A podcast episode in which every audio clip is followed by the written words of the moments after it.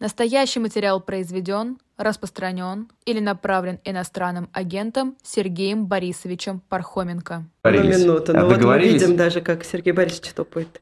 Вот, проходите, Проходите. пожалуйста. Да, Здравствуйте. присаживайтесь, а мы вот так. Здрасте, здрасте. Вот. Пожалуйста. Мы говорили сейчас с Галиной Тимченко. а, Забытое чувство. Э, А? Студия эхо. Да. Вот так. А, Мы говорили с Галиной. Тимченко. И я, кстати, попрошу чуть поближе к микрофону. Здесь они такие чуть более чувствительные, чтобы было меньше а, эхо в том смысле, в э, физическом смысле. А, На ваш взгляд, судьба «Медузы» э, с объявленной нежелательной организацией ждет нас всех? Ну, в той или иной форме. Опять же, что, что такое нас? Нас это кого? Тех, кто Всех, активно... незави- всех независимых. Тех, кто активно работает, тех, кто очень старается, тех, кто имеет какое-то значение, тех, кто влияет на ситуацию, тех, кто имеет значимую аудиторию. Да, конечно. Э, Последовательно все это будет развиваться по двум причинам. Во-первых, потому что мы наносим вред этому режиму, Э, мы ему мешаем воевать, мешаем, реально. А, И чем лучше мы работаем, тем больше мы мешаем. А чем больше мы мешаем, тем больше они бесятся. Это первое. А во-вторых, потому что это то, что вот в экономике называется низковисящие яблоки, которые проще срывать. Это не- не- недорогой способ одерживать победы, недорогой способ отчитываться перед начальством, недорогой способ э, создавать какие-то поводы для пропаганды. Вот мы победили, мы повергли врага, мы э, объявили «Медузу» вне закона, мы там закрыли какой-то медиа, мы выгнали каких-то журналистов из страны, мы привлекли каких-то журналистов к э, уголовной ответственности. И тут, конечно, еще впереди большие, большие ресурсы, большие возможности. Э, Я как-то все вспоминаю, что вот мы тут с вами сидим, а, например, Дмитрий Навоша, э, замечательно известный нам э, всем медиаменеджер, создавший э, совершенно удивительный э, пример э, э, компании Sports.ru, которая не просто стоит на ногах, а которая оказалась чрезвычайно успешным в экономическом смысле предприятием. Ну и Трибуна.ком тоже, да, Да, его. громадной, э, громадной аудитории и всякое такое. Так вот, мы тут сидим, а Навоша получил 11 лет или 12. Уже Да. получил, у него уже приговор есть. Ну, понятно, что он на свободе, понятно, что он успел, Как э, террорист. успел спастись, да, Террорист. но у него уже, у нас с вами еще нет э, даже, даже следствия такого, которое до него уже закончилось, и уже есть приговор. Вот, так что впереди еще много куда можно развиваться. Ну, на ваши белорус, мы тут много говорили о белорусском Да, да, да, сценарии. я это да. имею в виду, что Да. это как бы белорусский путь, точнее, белорусский поезд, который проехал по этим рельсам, этим же самым рельсам он проехал гораздо дальше. Но мы на этих же рельсах, и мы его догоняем. Приближаемся. Догоняем, да. Вы сказали такую фразу «мы мешаем им воевать». Мгм. А чем мы мешаем им воевать? Как так Ну, получается? э, У нас с вами кто-то из оружия нас- в руках нет. Кто-то из нас э, рассказывает непосредственно о войне правду. Те, кто могут туда добраться, те, кто могут поговорить с людьми, которые, собственно, воюют или которые оказались жертвами этой войны и так далее. Э, Некоторые из нас делают такую работу и пишут совершенно блистательные репортажи по этому поводу. А как правда о войне мешает воевать э, России? Да правда всегда мешает злодеям. Как бы злодей, поскольку он делает злодейство, ему нужно скрывать свое злодейство. Ему нужно, чтобы люди меньше знали, сколько людей погибло, чтобы люди меньше знали, каких людей погибло, что это люди мирные, что это люди, э, которые не сделали им, э, управляющим Россией, и Россией в целом, ничего плохого и не собирались делать, что это люди, которые не собирались воевать, ну, что э, э, ответ на вопрос, где вы были 8 лет, заключается в том, что 8 лет сопротивлялись попыткам э, российского режима разжечь посильнее войну в этих местах. Вот где были эти 8 лет. В общем, там есть много разной правды, которую стоит рассказывать. А другие из нас, те, кто не, не находится на фронте, и те, кто не пишут непосредственно, непосредственно о войне, пишут, например, о воровстве, Пишут о все новых и новых возможностях для коррупции, которые появляются в военное время и которым война совершенно не помеха. И те самые люди, которые ртом что-то такое разговаривают про родину, про э, историческую предопределенность и про всякие громкие вещи, на самом деле руками там под столом делают совсем другое. И журналисты рассказывают об этом. Сергей, да, да, да, да. Сергей Борисович, ну я вот, э, ну, мы с вами эти 8 лет работали. Вы, я вдруг понял, что вы оба такие зелененькие, вы просто... Э, да. Сговорились. Мы сговорились. Да, Но мы с вами все эти 8 лет работали, и как мы видим, мало на что это повлияло. Ну, что значит мало на что повлияло? Во-первых, в России есть несколько миллионов людей по-прежнему, которые не хотят этой войны, которые сопротивляются этой войне во всяком случае, не участвуют в этой войне. И которые вы через думаете, VPN смотрят и слушают вы думаете, эхо. Вы думаете, эти 8 миллионов, э, э не 8, я не знаю, сколько ну, их, может быть, их 2, может быть, их 1, может быть, их 5, может быть, их 10. Эти несколько миллионов, э, они почему по-прежнему есть, несмотря на то, что 20 лет э, российский режим э, объявлял их злодеями и объявлял их э, вне закона. А последние 10 лет, 10 лет с 2012 года в России любая гражданская активность, любая попытка э, э, реализовать какую-нибудь гражданскую инициативу, совершить какой-нибудь проект, быть каким-нибудь волонтером, сделать что-нибудь полезное для страны помимо государства, является просто криминальным занятием. 10 лет это продолжается, как последовательно усиливается наказание за занятие чем-нибудь помимо государства. Вы думаете, почему это продолжается? Ну, отчасти, ну, в какой-то мере, может быть, совсем небольшой мере, но в какой-то мере, потому что мы продолжаем разговаривать с этими людьми, потому что мы продолжаем этим людям объяснять, что нет, а, вы не виноваты, а наоборот, вы правы.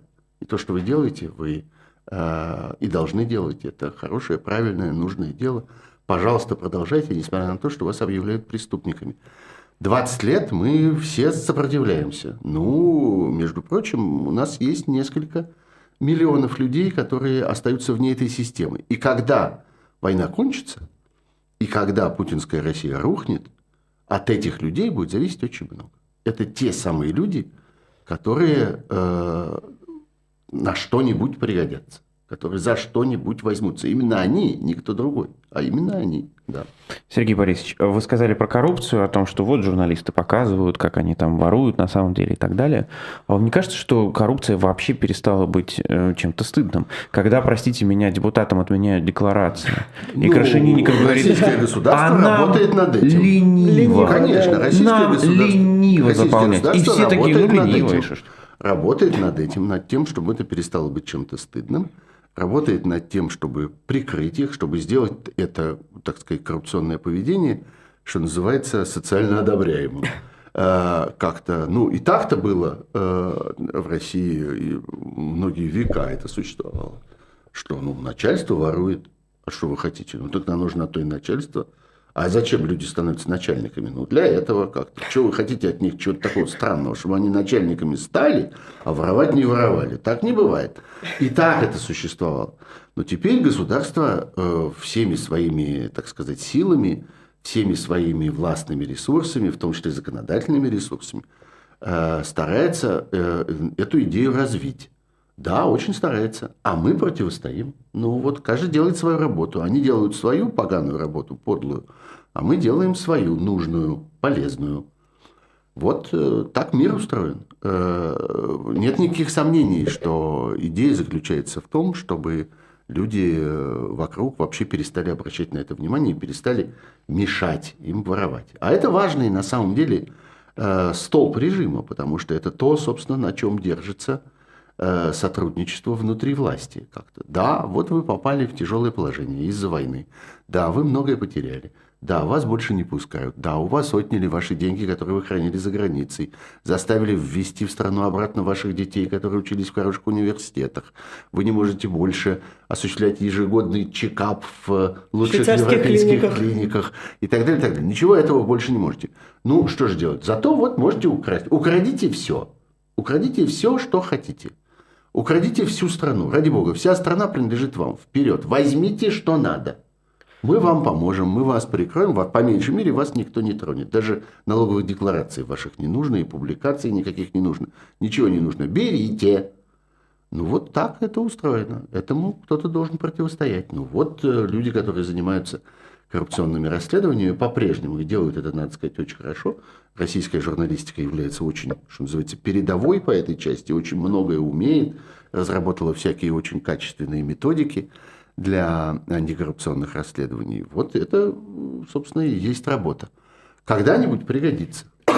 Когда-нибудь все эти расследования, когда-нибудь все эти материалы для расследования, они окажутся в руках у тех, кто, собственно, будет готовить трибунал, и кто будет выяснять, кто, кто чем отметился в этой истории.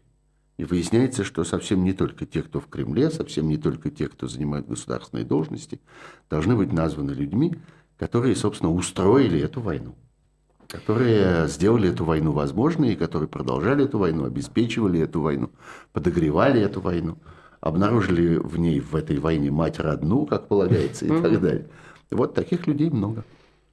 Сергей Борисович, эм, Константин Сонин написал пост, который ну, вроде бы ничего, что называется, особенного, там никакой фактологии, но он просто заметил одну вещь, что э, выбор поддержать войну, поддержать Путина для каждого губернатора, министра, это не выбор один раз и навсегда, а это, в общем, каждый день выбор. То есть ты каждый день просыпаешься и каждый день этот выбор делаешь.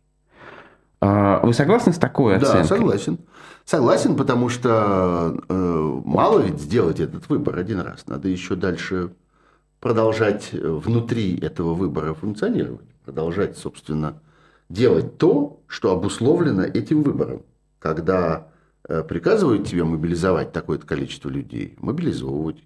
Когда приказывают тебе на своей территории пустить Пригожина в учреждение ФСИН и обеспечить там вывоз и э, обслуживание людей, которых он оттуда э, забирает из этих тюрем и колоний, э, для того, чтобы сделать из них наемников. Вот исполняешь и это когда, когда приказывают э, давить протест, уничтожать какие-то последние медиа и так далее. Делаешь и это. Вот в Иркутске до самого последнего времени существовало совершенно потрясающее издание под названием «Люди Байкала». Угу. Несомненно, одно из лучших независимых медиа в России. Э, они работают по-прежнему, но только они работают теперь из-за границы. Они все-таки вынуждены были тоже оттуда уехать, хотя они, что называется, держались до последнего. Это кто там в Иркутске устраивал? Это что, из Москвы, что ли, летали люди для того, чтобы э, за ними там гоняться, за этими четырьмя журналистками и одним фотографом, собственно, из которых состояла эта состояли эти люди Байкала, которые делали совершенно колоссальную, грандиозную работу вот этим составом. Да нет, никто особенно в командировке не летал. Это все местными иркутскими силами осуществлялось. А кто довел до самосожжения в свое время э, нашу коллегу в Нижнем Новгороде? Еще до войны. Ирину Славину. Ирину Славину. Еще до войны. Но эти люди ведь там продолжают работать до сих пор. Кто им обеспечивает эту Э, возможности делать их подлое дело. Губернатор, в одном случае Иркутский, в другом случае Нижегородский. Ну, формально все-таки люди, которые ну, там обойдется. полиция, Следственный ну, комитет. Без него не обойдется. Не обойдется без местной власти. Все-таки э, мы говорим сейчас не о муниципальных депутатах, у которых действительно крайне мало реальных полномочий, а мы говорим о губернаторской власти – у которой полномочий немало, и которые подчиняются большие силы, и которые распоряжаются, в общем, вполне существенными деньгами и существенными людскими ресурсами. Так что да, каждый день надо исполнять эту поганую работу. Вопрос не только в том, что он решил, вопрос не только в том, что он согласился, влез, так сказать, в эти штаны, но он и ходит в этих штанах каждый день. А почему мы тогда так мало видим и знаем о каких-то случаях, когда люди, пускай даже не громко, но просто выходят из системы, а пускай даже без заявлений, ну, как Чубайс? Э, ну вот, поэтому они и выходят без заявлений, чтобы мы особенно про это не знали. Э, ну, что значит как Чубайс? Э, людей как Чубайс, то есть людей самой, самой верхушки российской власти, конечно, крайне немного – совершила э, какой-то поступок. Я бы даже, например, э, таких людей, как Владимир Мау, э, не относил к этому, никуда он не выходил, ни от чего он не отказывался, как-то его просто выкинули, вытолкнули. Не выкидывали бы, не выталкивали бы, продолжал бы сидеть на своем месте. И, э, конечно, э, большая часть людей именно так, э, именно так там себя ведет. Ну, их воспитывали тоже все эти 20 лет. Опять, очень важно понимать, что то, что произошло с Россией сейчас, произошло не 22, не 23 и не 24 февраля 22 года. Это не произошло за какие-то там дни и часы с того момента, как было принято решение э, о войне. Вот Путин им объявил, что будем воевать в какой-то момент. Постановил это. И они все что-то такое там приняли какие-то решения. Нет, они эти решения принимали 20 лет. Эта работа 20 лет продолжалась. Действительно, может быть, э, главное там проблема русской журналистики. Об этом Венедиктов очень любит говорить в последнее время, бесконечно это повторяет на разные лады. Возможно, что он и прав. Что главная проблема заключается в том, что мы не недооценили и, так сказать, недоувидели эту работу, Милитариз... которая, Смотрели не туда. которая была, да, которая все это время, все это время проделывалась. Хотя э, ну, журналистика была занята тем, что происходило в реальности. Вот в реальности происходило воровство, занимались воровством. В, сидеть в черепной коробке у Путина и э, разбираться в том, а, собственно, из каких мотивов это все делается, а речь идет о мотивах. Речь идет о том, чего хотел Путин все эти 20 лет. Оказывается, он хотел войны. Ну, во всяком случае, это так выглядит сейчас. Хотя пройдет какое-то время, и, может быть, окажется, что и эта интерпретация тоже не соответствует действительности, а просто он в действительности свихнулся на религиозной почве. И на самом деле это просто не что иное, как какие-то религиозные фантазии, которые оказались сильнее любого милитаризма. Бог его знает. Но мне все равно кажется не, не, неблагодарным, что называется, это занятие, э, попытка как-то через маленькую дырочку в черепе как-то разобраться, что там у него внутри находится.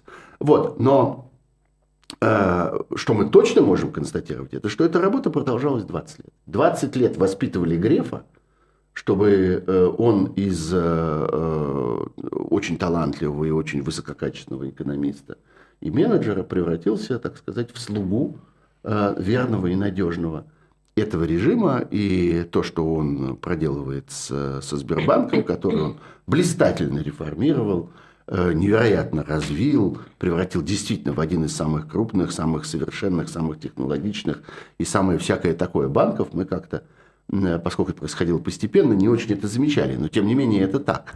Э, вот 20 лет над ним работали, для того, чтобы он теперь оказался в той позиции, в которой он оказался. То же самое с огромным количеством разных других менеджеров. И когда в этой ситуации какой-нибудь Потанин вдруг говорит какие-то не совсем Э, я бы сказал, конвенционные вещи. Или даже Дерипаска. Чуть-чуть, да, или, ну, э, конечно, мы в каждом из них можем заподозрить какой-то расчет. Они люди невероятно циничные, невероятно сосредоточенные на э, интересах своего бизнеса, своих компаний, и как-то они спокойно относятся к тому, что сегодня надо сказать это, скажу это, а вот сейчас чуть выгоднее сказать вот то, скажу, скажу вот то. А, и это видно в том, в том, что делает каждый из них каждый день. А, но это результат вот этого вот 20-летнего, 20-летнего воспитания, 20-летней работы над системой, над совершенством этой системы. Вот так оно и получилось. Вообще поразительно. Я вот сейчас э, Сергея Борисовича слушаю, и тебя слушаю, когда ты про Чубайса сказал. Думаю, господи, какой же больной безумный мир, в котором человек, который считает несправедливую войну а, там, преступлением или говорит о том, что он против этой войны, это считается поступком. Что просто выступить против войны, это считается поступком каким-то. Ну, а большая часть людей этого поступка не делает. Тех самых людей, которые, казалось бы, в каких-то других сложных ситуациях, ну, э, когда-то тот же самый Чубайс принял для себя чрезвычайно важное решение, сделавшись министром Гайдаровского правительства. Это, было, это был нелегкий шаг. И, в общем, они все были разумные люди, они понимали, что это для них плохо кончится. И их коллеги, там, скажем, польские, которым они очень верили, там, всякие Бальцеровичи, э, им объясняли, что имейте в виду, это тяжелое решение, и вас за него накажут, за то, что вы беретесь за реформы в России. У них опыт был, да. И так далее. А, ничего хорошего вас впереди не ждет. Они это сделали. Значит, что-то такое в этих людях было. Ну вот за 20 лет вынули вынули, так сказать, э, прочистили. Э, остался вот этот Чубайс в сандаликах, который стоит в, в супермаркете в, в, на, на Крите и как-то чего-то ждет. Ну, Вот в кафе в вот Израиле. все, что от него осталось. А. Шку- шкурка. Осталась шкурка от Чубайса. Ну, а чего мы ждем от Но просто от каждый шкурки? кейс мы рассматриваем вот прям отдельно. Ну да, Да. ну да, вот есть эти, есть эти шкурки. Шкурка от Чубайса, шкурка от... Слепакова. От, от, э, да черт его знает. Нет, а знаете, по поводу Может Слепакова, быть. я знаете, что хочу э, вас спросить? А вот, ну, даже есть ведь те, кто выступают против войны, даже с самого первого дня, но после их выступления как-то, а ваши кто родители? А что вы делали до 17 года? Да, и так далее. То есть начинаются вот эти вопросы. Насколько вам кажется, они своевременны, справедливы, нужны? Ну, слушайте, репутация имеет значение. Я все-таки придерживаюсь этого мнения. Есть э, люди, репутация которых ни при каких обстоятельствах не позволяет иметь с ними дело. Потому что они не просто там сказали неудачную фразу. Неудачную фразу можно более-менее любую простить. Э, я не знаю, написали что-то не то, выступили где-то не там. Ну, мало ли, ну, окей, хорошо. Ну, не то написал, не там выступил. Но есть люди, которые последовательно много раз что-то делали, вели работу. Эта работа имеет результат. Эта работа и сегодня э, налицо. Вот, э, я не знаю, правозащитник Осечкин сделал много для того, чтобы у нас с вами был закон об иностранных агентах вот такой. Правозащитник Осечкин сделал много для того, чтобы в России не существовало ОНК, общественных наблюдательных комиссий. Чтобы люди, у которых в кармане э, удостоверение ОНК, приходили сейчас к Навальному в камеру и делали после этого посещения вот такой отчет, который они сделали, после которого Навальный, если помните, вчера написал Что это через как- три как месяца у нас всегда- слепнет, как если всегда, смешную историю Да. про лампу, которая Да. оказалась единственным результатом посещения этого УНК. Вот это УНК создал Осечкин. Он работал над этим, он разрушал это своими руками последовательно. И мы знаем, почему это, он это делал. Потому что он хотел быть депутатом. Потому От что он хотел «Справедливой быть России», да. государственным правозащитником Российской Федерации. Так же ровно, как, как Красовский хотел быть государственным гомосексуалом Российской Федерации. У него была такая идея. Я буду государственным геем России. Но нужен же им один гей в э, Государственной Думе. Вот я им и буду. Ну, пока не получилось, но шансы сохраняются. Вполне возможно, что еще и будет. Все сделал для этого. Вот. А Осечкин работал с этим последовательно, годами. Э, И для меня это его репутация. Это. И я э, как-то м, заставить себя забыть про эту репутацию не могу и не хочу заставлять себя. Потому что репутация – важный элемент человеческих отношений. Э, Я не знаю, она эволюционно выработалась э, у человека как э, биологического вида. Вот человек это такое животное, у которого есть репутация. У лошадей нет репутации, как-то у жирафов нет репутации. Ну, почему же? И- да, Есть такие лошади, у которых ну, такая да, у которых репутация. Да, но эту, эту репутацию мы, люди, опять же, им для них создаем. У них там внутри э, их сообщества нету этого. Так, Ир, неси свое белое а у людей пальто. есть. да. Я сегодня не в белом. Ах ты. Я, видишь, тебя вчера послушала, пристыдил ты меня, я перестала. Но э, если серьезно э, говорить тогда вот именно о кейсе Слепакова, вы же видели наверняка, как ему припомнили вот именно стихотворение э, против протестов. Насколько здесь Ну, довольно- политическое, довольно скажем так, гнусное было- целесо- было целесообразность? Ну, послушайте, Слепаков – артист.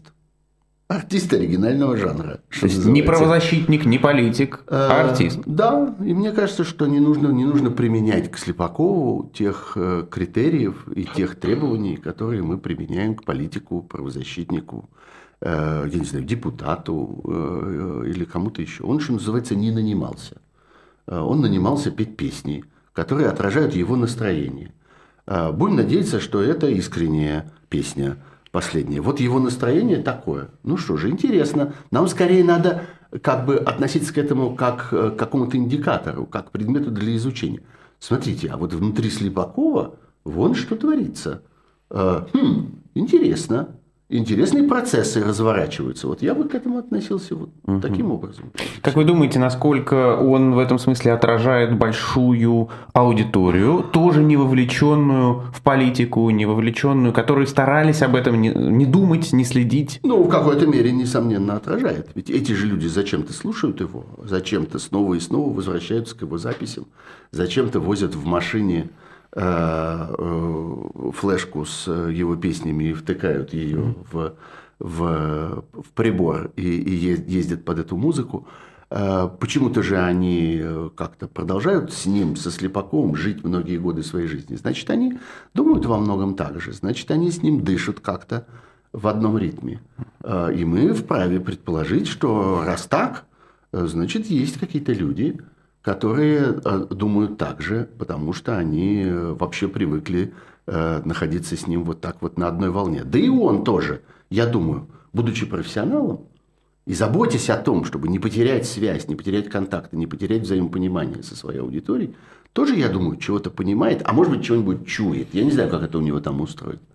Может быть, это обратный процесс, может быть, это он почуял, что сейчас надо спеть это, потому что люди, которые меня слушают, хотят от меня этого услышать.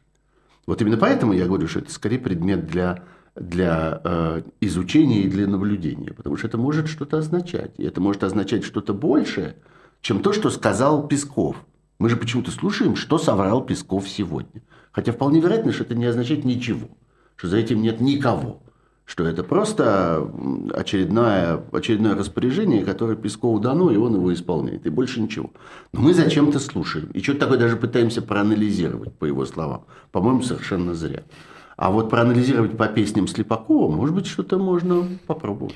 Последняя тема, осталось у нас буквально 4 минуты. А, вы наверняка видите, что э, у уехавших, у западной прессы сегодня есть э, большое, большой спор по теме Алексея Навального. Вы видите, может быть, как кто-то спорит, что это боты и так далее, какие-то опять старые какие-то обвинения достают ему. В Твиттере, спора, я не знаю, насколько да? вы в Твиттере активны или нет, но это в Твиттере происходит. Но тем не менее, давайте хотя бы зафиксируем точно, что э, тема Алексея Навального звучит сейчас гораздо больше, чем последние несколько месяцев. Ну, это хорошо, потому, да. что, потому что два года тому, как он сидит. И, и, и фильм. Э, многие очень стараются, я очень старался, чтобы все как-то вспомнили. Да, чтобы вспомнили про Навального. Я тоже много про него говорил и писал, и мне кажется, что это очень важно, чтобы про него не забывали. Верите что... ли вы в эффективность какого-то давления или переговоров с российскими властями по поводу дальнейшей судьбы Алексея? Нет, переговоров никаких по поводу Навального с властями быть не может. Но э, чрезвычайно важно понимать, что забвение – это самая ужасная, это самая большая угроза, которая у него сейчас есть. Что вот над головой его, так сказать, сомкнутся эти мутные воды, и все, и нету. Ну, этого, собственно, и добывает, добивается э, режим, и именно за этим его посадили, и именно за этим его посадили вот так, вот в такую колонию, э, и последовательно делают все для того, чтобы от него не просачивалось никакой информации. Мы помним эти совершенно фантасмагорические истории про то, как его сначала отделили решеткой от его адвокатов, потом стеклом от его адвокатов, потом замазали краской это стекло, потом э, сделали вот такую малюсенькую дырочку, сквозь которую как-то он может что-то такое условием, почти ничего не слышит, что говорят ему эти адвокаты, почти ничего не видит. И письма его туда-сюда не ходят и так далее. Зачем это делается? Чтобы забыли чтобы ничего оттуда не доносилось. Вот это самое ужасное, и э, этому нужно сопротивляться. Никаких переговоров, несомненно, э, вести по этому поводу не, не, не, нельзя, не с кем и не о чем, потому что совершенно очевидно, что никто его ни на кого не обменяет. И смешные все эти разговоры про то, что «а вот может вот этого обменять на Навального, а вот может вон того обменять на Навального». Нет, Навальный может быть обменен не на кого-то, а на что-то. На какую-то большую жирную уступку – тогда, когда дойдет дело до переговоров и до спасения шкуры тех Жизнь людей, Путина которые, где-нибудь на Кубе. Которые, которые эту войну затеяли. Вот как-то за то, чтобы пропустили в Аргентину, я не знаю, или в Парагвай. Вот на это можно попробовать обменять Навального. Они сами будут пробовать его на это обменять. И это возможно. Ну или там какие-то другие обстоятельства, но именно э, какие-то события, какие-то действия, какие-то Э, какие-то там отношения к кому-то, а не конкретный человек. Нет на свете того конкретного человека, на которого этот режим был бы готов обменять Навального, потому что он понимает, что Навальный представляет из себя большую угрозу. Большую. Вот это э, американская баскетболистка, которую поймали с э, совершенно нелепым образом, Дженнифер там, с, с э, пузырьком какого-то настоя на опиуме, э, не представляет из себя никакой угрозы. Э, и э, некоторое количество еще людей, которые там сидят в России по, э, даже по обвинениям в шпионаже, на самом деле не представляет из себя никакой угрозы. А Навальный представляет из себя большую угрозу. Он много сделал. Он серьезно продвинул идею о том, что режим Путина – это преступный режим, с которым нельзя иметь дело, с которым нельзя договариваться. И то, что э, Путин сегодня не может выпросить переговоров, которых он много месяцев уже умоляет, пытается, чтобы с ним наконец кто-нибудь стал переговариваться. В этом есть и некоторый вклад Навального, который убедил весь мир, что переговариваться с ним нельзя, верить ему нельзя. Он сейчас с вами договорится, а через пять минут заново войну начнет. А общественный резонанс и Оскар, а это все не ухудшает позиции Навального? Я думаю, что это э, позиции не, не ухудшает, так же, как не ухудшила и не улучшила Нобелевская премия позиции мемориала, например. А, но это важная очень вещь для того, чтобы не забывали. Потому что если этот фильм э, реально получит Оскара, он уже попал в пять номинаций, это чрезвычайно много – в список из пяти номинированных фильмов, это значит, что его увидит громадное количество людей, потому что люди по всему миру, заходящие на всякие там платформы в интернете, они ищут э, номинированные фильмы. Прямо вот целевым образом. А что у нас там сейчас на Оскара претендует? А ну, а ну, а ну посмотрим. Огромное количество людей увидит этот фильм. Если он выиграет, еще более огромное количество людей увидит этот фильм. И это, конечно, опять очень способствует тому, чтобы не забывали. Чтобы голос звучал каким-то образом. Чтобы то, что ему все-таки удается передать на волю, и то, что там, я не знаю, его дочь Даша – зачитывает вслух перед какими-то важными собраниями, важными депутатами или кем-то еще, чтобы к этому было какое-то какое внимание. В этом смысл э, э, и сейчас этой борьбы за Оскар, на которую, как я понимаю, уходит немало сил у авторов этого фильма и у самого ФБК, который очень поддерживает, так сказать, всю эту историю. Зачем им это нужно? Потому что им хочется статуэтку получить? Нет, потому что это важнейший инструмент продвижения. И, между прочим, в их истории с списком 6 тысяч негодяев, который угу. продолжается, который никуда не делают, э, в, в этой истории Оскар тоже важен. Потому что, в конце концов, эти депутаты, которые это решают, и чиновники Еврокомиссии, которые это решают, они тоже живые люди.